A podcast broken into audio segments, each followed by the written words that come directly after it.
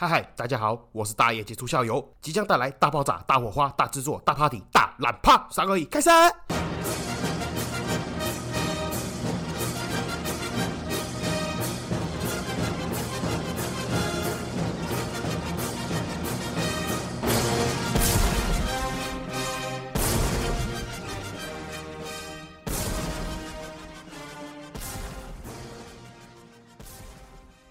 嗨嗨，这里是社会观察日记，我是大一技术校友，欢迎回来。好，今天一样冷的要死，干 怎么会那么冷啊？应该是全台湾都一样冷吧？哦，又冷又下雨，真的是冷到那个蓝胡拉被揪起来，受不了。这个男生一定 听得懂我在讲什么，真的超级冷的啦。好，那先跟大家报告一下，那个抽奖送那个纯金的小吊饰这个活动已经正式的结束了啦。那得奖者我也已经抽出来了，接下来有空嘞，我就会去寄出。那还没有给我那个个人资料的啊，麻烦赶快私讯我。那如果预期呀，预期就是到二月二十八号之前，你还没有把资讯给我的话，我就会当成你预期不领。那你的机会嘞，我就会再让出来，再抽出其他人这样子。那你放心，在到二月二十八号前，我会再公布，我再广播一次啦。那希望你赶快来把资讯给我了啊，不然我也不知道怎么给你啊。我这通领哦，还是我要去问李长博，对不对？那好，至于有那个资讯给我的嘞，也请放心哦，因为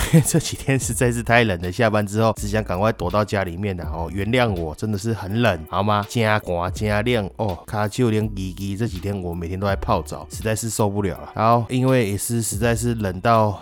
大脑无法动，那我们今天一样先跳过那个银楼的部分的好不好？我们来闲聊了，因为刚好上一集嘛有讲到那个我们台中的那个萧姓男子，他因为跟老婆吵架，杀掉两个小孩子之后，自己跑去跳楼自杀。那现在好像已经死掉了啦，还是怎么样的？我印象中是死掉了。那刚好也是那一次开始之后，还蛮多群友会跟我聊小朋友的事情，那就刚好就这次机会，刚好很冷，也不知道讲什么，来闲聊，来聊一下小朋友的教育还是之类的。那当然还是要先话说在前。头了，我不是什么专家啦、行家啦、内行人啊、专业人士，但是我就是就我自己的想法跟心得来做大家一个分享啦、资讯交流啦之类的，点点等啊哈。那当然先介绍背景一下啦，我自己呢是小孩子的爸爸，那我目前呢有一个女儿跟一个儿子，一个三岁，一个刚满一岁。那我知道很多人都会讲说哈，有些父母啊自己书读不好啊，英语没学好啊，没有学会任何的才艺啊，还是一些什么。乐器啦，所以把这种嘞想法灌输在自己的小孩子身上，希望能够满足当年的遗憾。但我老实讲了，我会觉得反而是因为父母出过社会，知道这个社会到底长什么样子，所以才会希望自己的小孩不要走冤枉路了。那我自己就是其中之一，因为我自己的家庭教育了，我们家我自己小时候了，我爸妈嘞，因为在忙于工作，所以他们的想法嘞，就是反正我要去补习，我要去学才艺，都让我去。没关系，只要不要吵他们就好了。所以我以前小时候是真的全部都补五科补满，然后才艺班也上，学吉他又学钢琴。反正我爸妈的逻辑也很简单呐，他们就单纯把这些不管是补习班也好啦，才艺班也好啦，当成是一个日间的托婴中心呐。那所以呢，他们本身也不在意我在那边到底有没有学到什么，还是到底有没有兴趣，反正我就是去就对了。那我自己这个人呢，其实也乐得开心呐，反正你也不管我有没有学到，那我就是有兴趣就。学能学就学，不能学我也摆烂。反正老师跟我爸妈反映嘞，嘿嘿，我爸妈也不在乎，大概就是这个样子了。那就把补习班啊、才艺班啊当成是一个交友、social 的地方，那也是蛮开心的。就一样一路的从国小嘞补到了托音啊，应该讲托音，被托音到高中了。那坦白来讲了，虽然我是因为自己比较不受教，然后我在补习班里面、才艺班里面学到最大的收获嘞，其实是交友这个技能跟讲干话了。那但是嘞，说实话，在我以前那么混的。情况之下，我觉得多少耳濡目染的，老师在教你，多少还是会吸收。其实我那时候考高中的时候，我还是有考到大概就是我们台中的一个公立高中这个 level 啦，就是没有多好了，但是也不至于烂到太烂。但是你要想，哎哎，干嘛一个八加九可以考到国立高中，那他妈多莫名其妙的事情。而且这里也老实讲了，其实我国中呢是读我们台中的明道了，当初明道我也是考进去，那一样虽然不是说特别厉害了，那但至少啦，那也不至于太烂。但是你要想，就像我刚刚讲的一样。哎，我真的是在每天在学校里面就打架闹事，然后聊天讲干话，这样也没在上课。那所以你说补习班有没有用？我坦白讲，以过来人的身份讲，真的有用。那又再继续说到了前阵子的报道，我记得那时候出来也是沸沸扬扬的，就在讲什么呢？讲说台大的学生呐，台大学生录取率的部分。那确切的数据我不敢肯定啊，但是我印象中我应该是没记错了。那报道里面呢讲说呢，有八成的学生呢是来自于六都，那光是双北加起来呢就超过了五十趴左右，单台北一个呢就占了三十趴左右。台北的学生呢比例占花莲的学生七倍之多。那还有一个部分是台大的学生里面呢有八成以上的家庭呐是属于中高阶收入的家庭。那当然我们还是要先说了，我还是要先讲一下这个假中立嘛，我们还是要先假中立一下。那当然学历呢不代表一切啦，不是说你很聪明的学历一定很好。那但是我们反过来想，学历好的人通常不会笨到哪里去嘛，对不对？那所以依照我刚刚讲那个报道的逻辑嘞，我坦白讲，他的意思就是大部分的台大学生嘞都来自于六都，尤其是双北，双北就占了五十八以上。那再加上嘞，大部分台大的学生家庭收入嘞都算还不错，都算高。那所以我们可以得出一个结论，什么结论呢？就是城乡差距是有的。那城乡差距的教育资源差蛮多的。那这些教育资源呢怎么来的嘞？就是由这些收入不错的家庭用钱堆出来的，对吧？这个推论很合理吧？你总不能跟我讲说，因为六都的空气比较好，水比较甜。那尤其是双北哦，双北它是我们一般是智人嘛，我们是晚期智人啊，他们是晚期智人，然后后面还有一个分目是那个亚种台北人哦，台北人的智商平均比较高，没有这种事情嘛？不可能嘛？啊，你不跟我讲说什么？因为台北双北是风水宝穴嘛，那个龙妹啦，有没有有龙脉？有没有这种说法都不太可能嘛？那唯一你能解释的就是家庭资源问题跟城乡差距的教育问题啊。那我绕那么大圈是什么意思嘞？其实就回到刚刚最前面讲的，就是幼儿教育这个部分的。我自己我女儿出生之后嘞，她从零岁开始，那到一路可以爬之后嘞，我老婆带她去一些什么潜能启发课程啦、宝宝课程啦，那到后来再去什么宝宝幼儿游泳啦，那要干嘛嘞？就是刺激她的手脚嘛，刺激她的大脑，让她去做一些尝试、刺激，然后学习一些些东西，会比较快吗？我坦白讲，我觉得真的有比较快。那至少他在同龄人里面算是比较快，会爬、会走、会讲话的那一个。那一样这个过程当中，他一满两岁吧，就马上把他送去双语的幼稚园。那也是一样，下课之后啊，周末周末就会带他去一些一样是幼儿游泳课啦，还是一些画画课、创意课。那我的意思是什么？就是我我觉得啦，没有一个课程，还是没有一个系统，可以真的让一个小孩子一夕之间，还是你学了一门东西之后，你马上变天才。我不相信有这种东西存在。我觉得所有的东西都是从一点一点点加分、加一分、加两分、加三分，慢慢的拉开差距。所以我也常常讲啊，就是很多人都会说，哇，这个人怎么反应那么好？我觉得没有所谓的是什么反应较好，所有东西包含讲话也一样，讲干话一样，临场反应，我不相信有临场反应这种东西。所有的反应啊，都是你从日常生活中每个地方学习一点一点的进到你脑袋里面，只是你一次、两次、三次，跟那个卖油翁有没有？无他，为手首尔，就是你已经经过了很多次的训练，开飞机一样啦。你你慌的时候，你不知道怎么办，那他一定有个 SOP 嘛，就是照 SOP 做。那我觉得所谓的反应还是聪明也好，它其实就是你已经练习过无数次，它在你的大脑里面，它已经演习过无数次的。所以当你遇到这个状况 A、B、C，那你就自然而然的可以下意识去做出那 A 要怎么做，B 要怎么做，C 要怎么做，所以才会让人家觉得你反应很好。所以坦白讲，以现在的情况，你如果问我说小朋友送双语的幼稚园，还有让他上这些额外的才艺课啦、创意课、画画课之类的，有没有用？我会觉得啦，以现在来看，我觉得是有用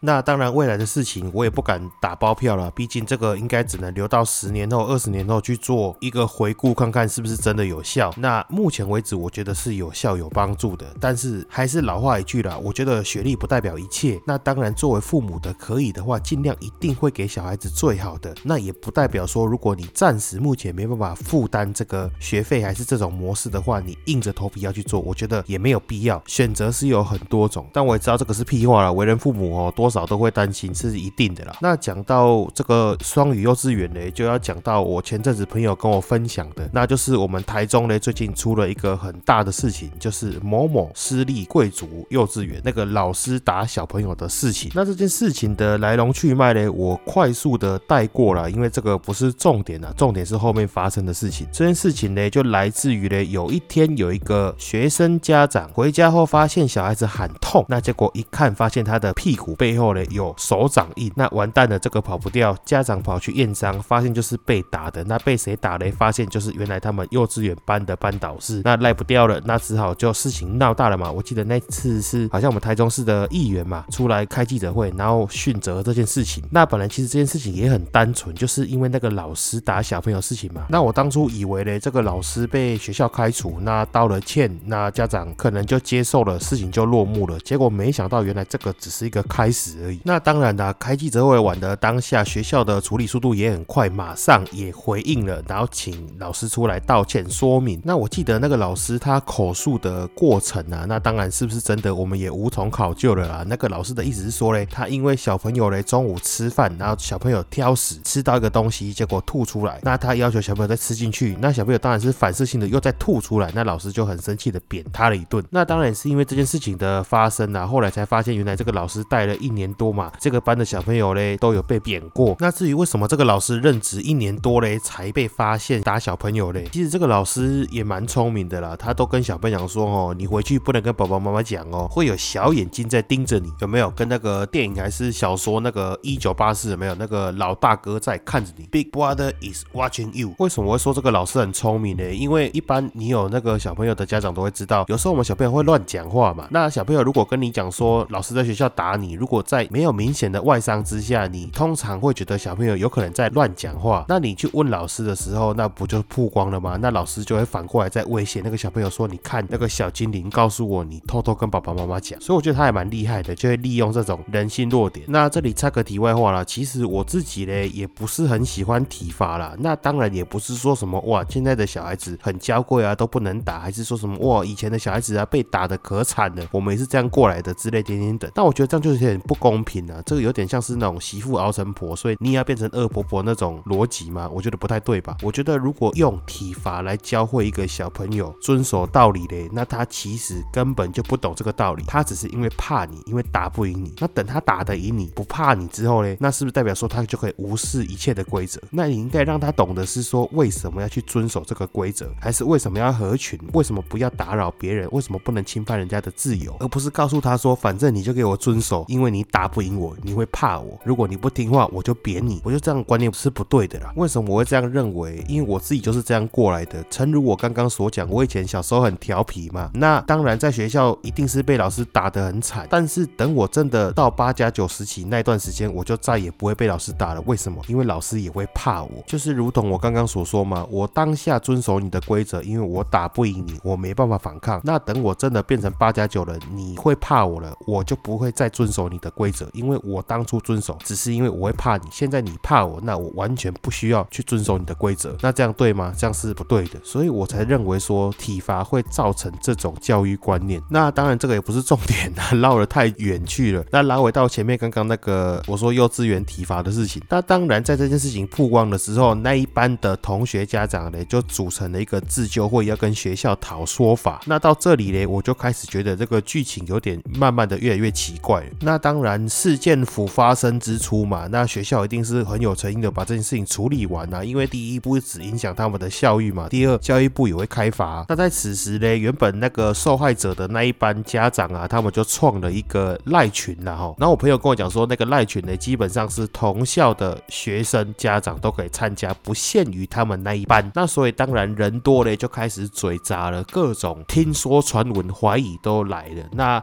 所以把这件事情越来越导向个奇怪的发展。那为什么会说奇怪的发展呢？因为他们那个受害者家长自救会呢，有跟学校再开一次会，那就是商讨说要怎么做处理跟改善呐。那其中的内容呢，其实那个家长里面，其中有人偷偷盗录下来，然后有上传到 YouTube。那我当时有看，我就觉得那个提的那个意见呐，哦，跟改进的啊，我就觉得有点越来越奇怪。那当然啦，事情发生嘛，家长。一定第一个要求是说，学校一定要提供一个辅导老师来辅导这些小朋友。毕竟这些小朋友被体罚嘛，还有被一些什么有小眼睛在看着你这种东西恐吓。那当然他们也会害怕，他们自己家的小朋友有些什么心灵上面的受伤啦，还是恐惧之类的点点点等嘛。那我觉得这个合理的，学校也是说 OK。那当然呢，有心理的辅导老师呢，当然也是需要辅导室。那是个游戏的辅导室，就是从游戏中啦，还是画画中啦之。类的去辅导，甚至是探索小朋友的内心。那这个学校当然也是说 OK，哎，这个我也觉得合理。那当然小朋友处理起来呢，就是换家长了。那家长也需要辅导，那当然学校这方面也是说 OK 没问题。那到后面我就觉得开始有点奇怪了，他们就说，那当然你们要请辅导老师，你们要个心理辅导老师，这个人不能请太奇怪。这个辅导老师呢，要由他们家长来面试。那我就觉得啊，哦，好吧，那反正学校也说 OK，那学校你 OK 就 OK。我是觉得蛮奇怪的，学校人事任用还要经过学生家长同意这样子，那你 万一学生家长都硬要面试一些哈佛剑桥的，你学校不就赔死了？那当然这也不是我们可以决定的啦，学校就 OK，那就 OK 嘛。那接下来就是家长要求嘞，这个老师要换掉，那当然是没问题的，这个本来就应该换掉。我记得府发生之初嘞，那个老师马上就先被开除了。那后来嘞，他们又要求说，那老师开除了不行，你要连管理层都换掉。那我觉得是有点大可不必了，因为说句实话哦，我们自己都当过学生啊，你也知道，上课时间你在后面打电动、看小说、看漫画，那个巡堂啦、教官啦、学务主任啦经过，你都会闪嘛。那你屁眼想也知道，那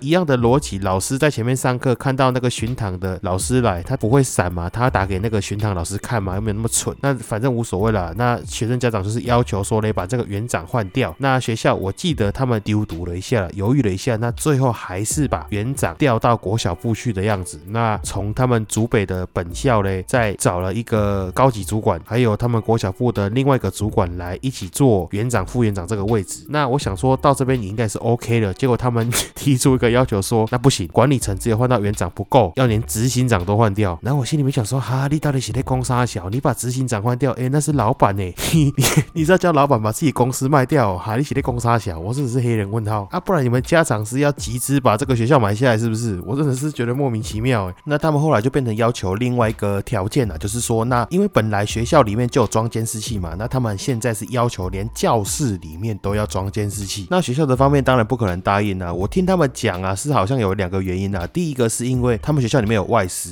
那不要说是外师好了，一般的老师他也不会希望活在监视器下面，他们会觉得压力很大，而且会有点侵犯自己的隐私的感觉啦。因为你要求教室里面有监视器，那不管是学校方面还是家长方面，随时都看得到他们在干干嘛，那他们会觉得有点赤裸裸了。换成是我，我也会觉得那个感觉很不好。哎，又不是实验室小仓鼠，我觉得是有点奇怪了。第二个是我坦白讲啦，现在这些比如说是双语学校也好啦，或者是你说要说贵族学校也可以，那甚至是补习班啊、点点等，这很多老师嘞、外师他们都是违法的。那我指的违法嘞，不是说这些老师素质品质不够，然后还是打黑工啦、奇奇怪怪的点点等，那只是因为你依照台湾的现行规定啦，你如果是老师，你外师你要授课，你要有教师证，或者是你至少你像幼稚园嘛，你至少要有幼教师的证照，或者是说你至少要是个保。姆证照，你才可以带幼幼班。那想当然了，你怎么可能要求外师去配合你去考这些东西？哎，你不要说教师证，你光幼教师的资格，你也要是大学毕业，而且你要有先职前培训，你还要是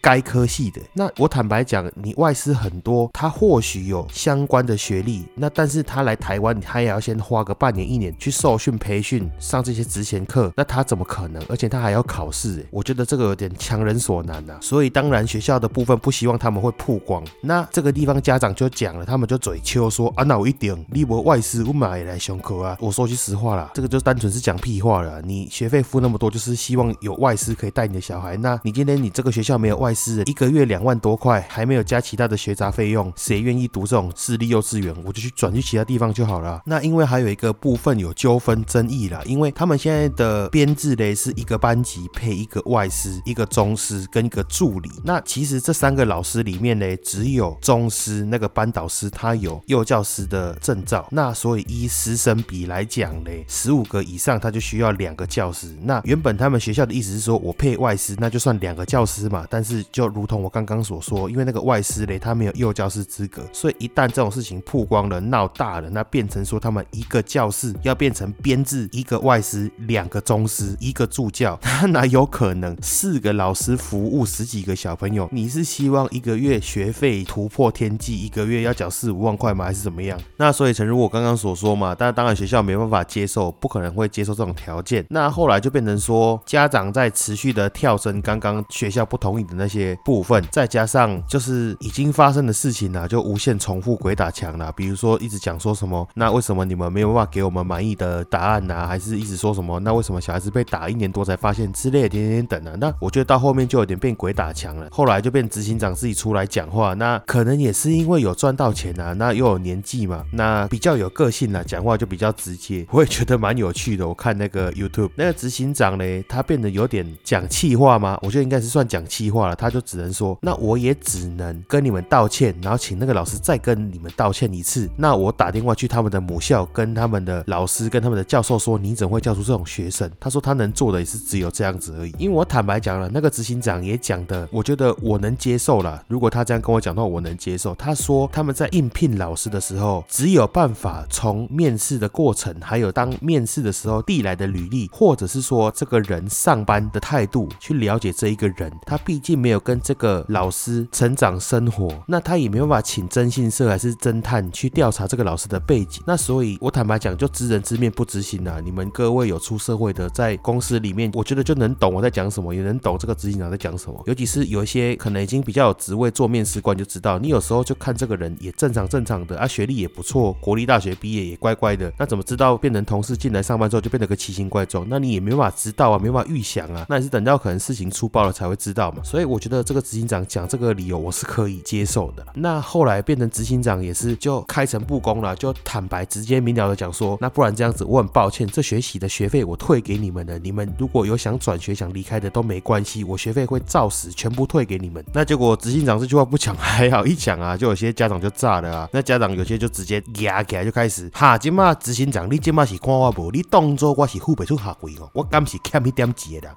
哈，今嘛执行长，你今嘛看我无就对啊。我就觉得变得后面有点不可理喻了。那当然，这个会议就变得有点不欢而散了，没有结论的不欢而散。那其实以上这些都还好，我觉得比较恐怖嘞，是我朋友跟我讲说，后来嘞，他们那个受害者的家长团体嘞，就变成有点疯魔了。就是其实我相信他们也不是有什么目的，但是可能就是用 get 丢了，就是被激到了。那我觉得整件事情就往不好的方向走了。他们就变成说人数越来越多嘛，那就有点变成像那种嗯，他们的赖群啊，就有点像那种批斗大会，那就是把所有过往有纠纷的、有问题的，他们自己猜测的，全部都拿出来编一遍。那我朋友因为因为他有在里面，但是他其实他一开始也是支持这些家长出来捍卫自己的权益，尤其是当然可以导正学校的一些风气。那其他家长是乐见其成嘛，只是到后来他看到那个群组里面开始批斗一些老师，是他以前过往觉得交往交谈都还不错的一些老师，那他自己看的就觉得有点太偏激了。那甚至连他自己印象中有一些老师还人很好，那只是可能跟某某家长有纠纷，那结果也被抓出来变黑五类，那我就觉得有点太过分。这种家长你真的只是趁着势头里面把一些你不喜欢的老师抓出来批一批。那甚至里面还有一个，我听我朋友讲，我觉得也是蛮可怜蛮无辜。我自己听完是觉得说真的没必要。你像我刚刚讲说学校的那个班级的编制是一个中师、一个助理跟一个外师嘛，那其中有一个班的一个助理，他们是讲说这个助理本来是以行政人员啊，或是非教职人员应聘进来的，那当然可能做的久的习惯，那也蛮喜欢小孩子的，所以就转做作为助理这样子。那结果这样也是被那些学生家长给被他们讽刺说，哇，这么好哦，一个清洁人员也可以当助教之类的这种话。那我觉得本来应该算是一个蛮励志的事情，怎么会被讲的那么糟呢？你怎么不讲说这个年轻人他很喜欢小朋友，所以进了学校这个环境不错，所以让他一步一步的想要往幼儿照护、幼儿教育这个方面走？你怎么会是贬低人家说本来只是一个清洁工，竟然可以拿来当助教之类这种话？我觉得就有点大可不必了。那反正就是演化到后来越传越夸张，那甚至会有一些家长讲说什么就是没有证据的啦，那就讲说什么听人家讲的啦，吼啊你们也不要猜是哪一班，我也不会讲是哪个老师，吼那个老师吼都不让小朋友上厕所，那个男生想尿尿啊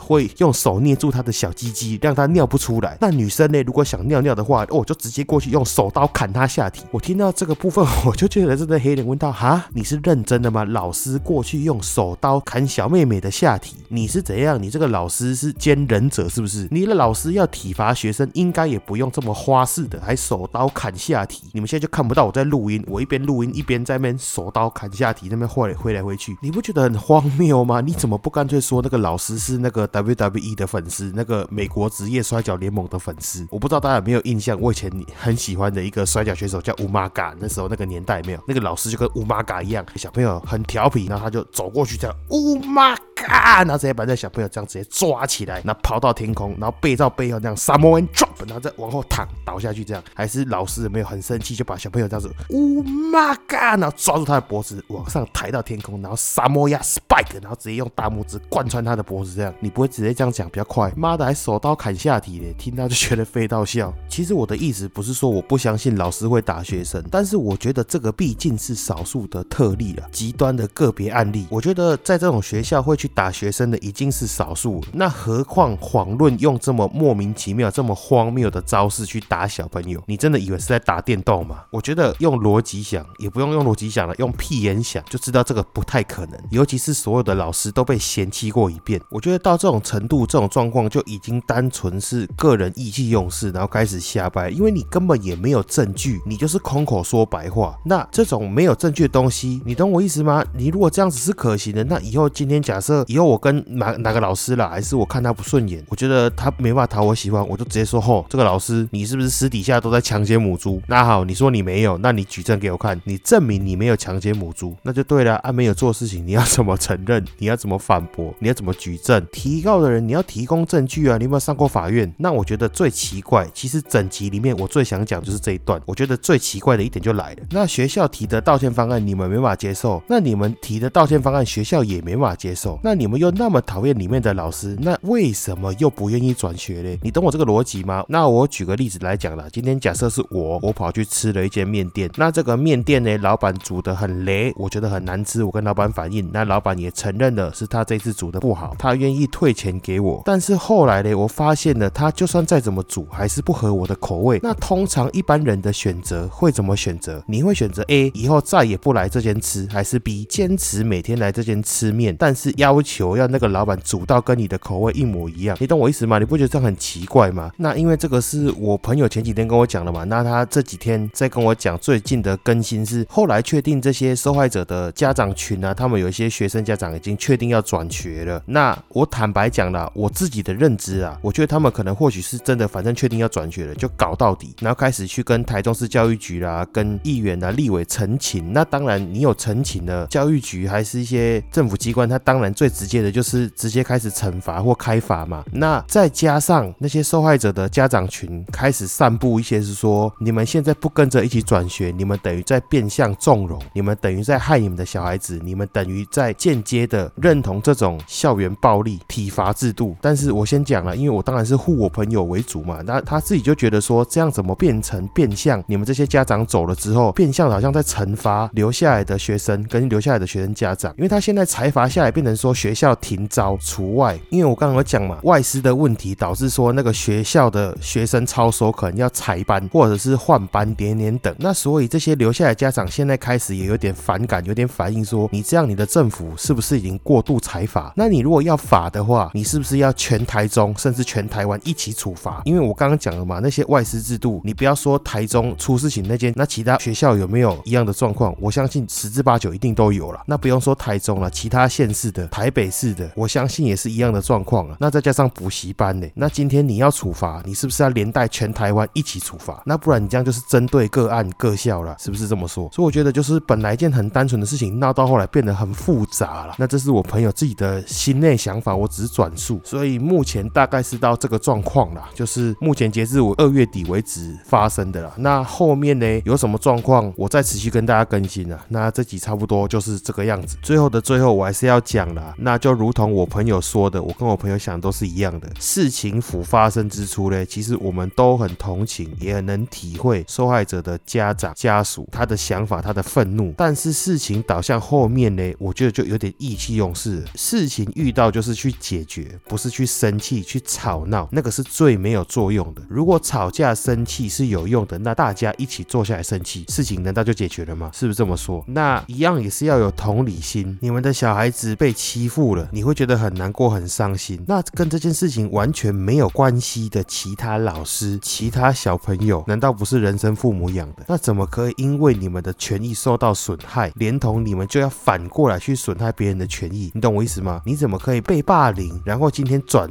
变成霸凌者嘞？这样子有合理吗？那所以大概就是这个样子了。然后再次声明啊，虽然听起来我很像在帮学校洗白、帮学校讲话，但是真的这个是我跟我朋友的个人想法啦。我这里发毒誓了，如果我有收学校高层还是教职人员的钱来去帮他们洗白，还是甚至我跟他们有任何血缘上、亲属上的关系啦的话，哦，我明天马上被车撞，这样可不可以？这个结尾哦，难得很震惊，我也不知道怎么收尾啊，反正不管，就这个样子了。因为今天还是一样很冷，好，坐月，拜拜，爱你们。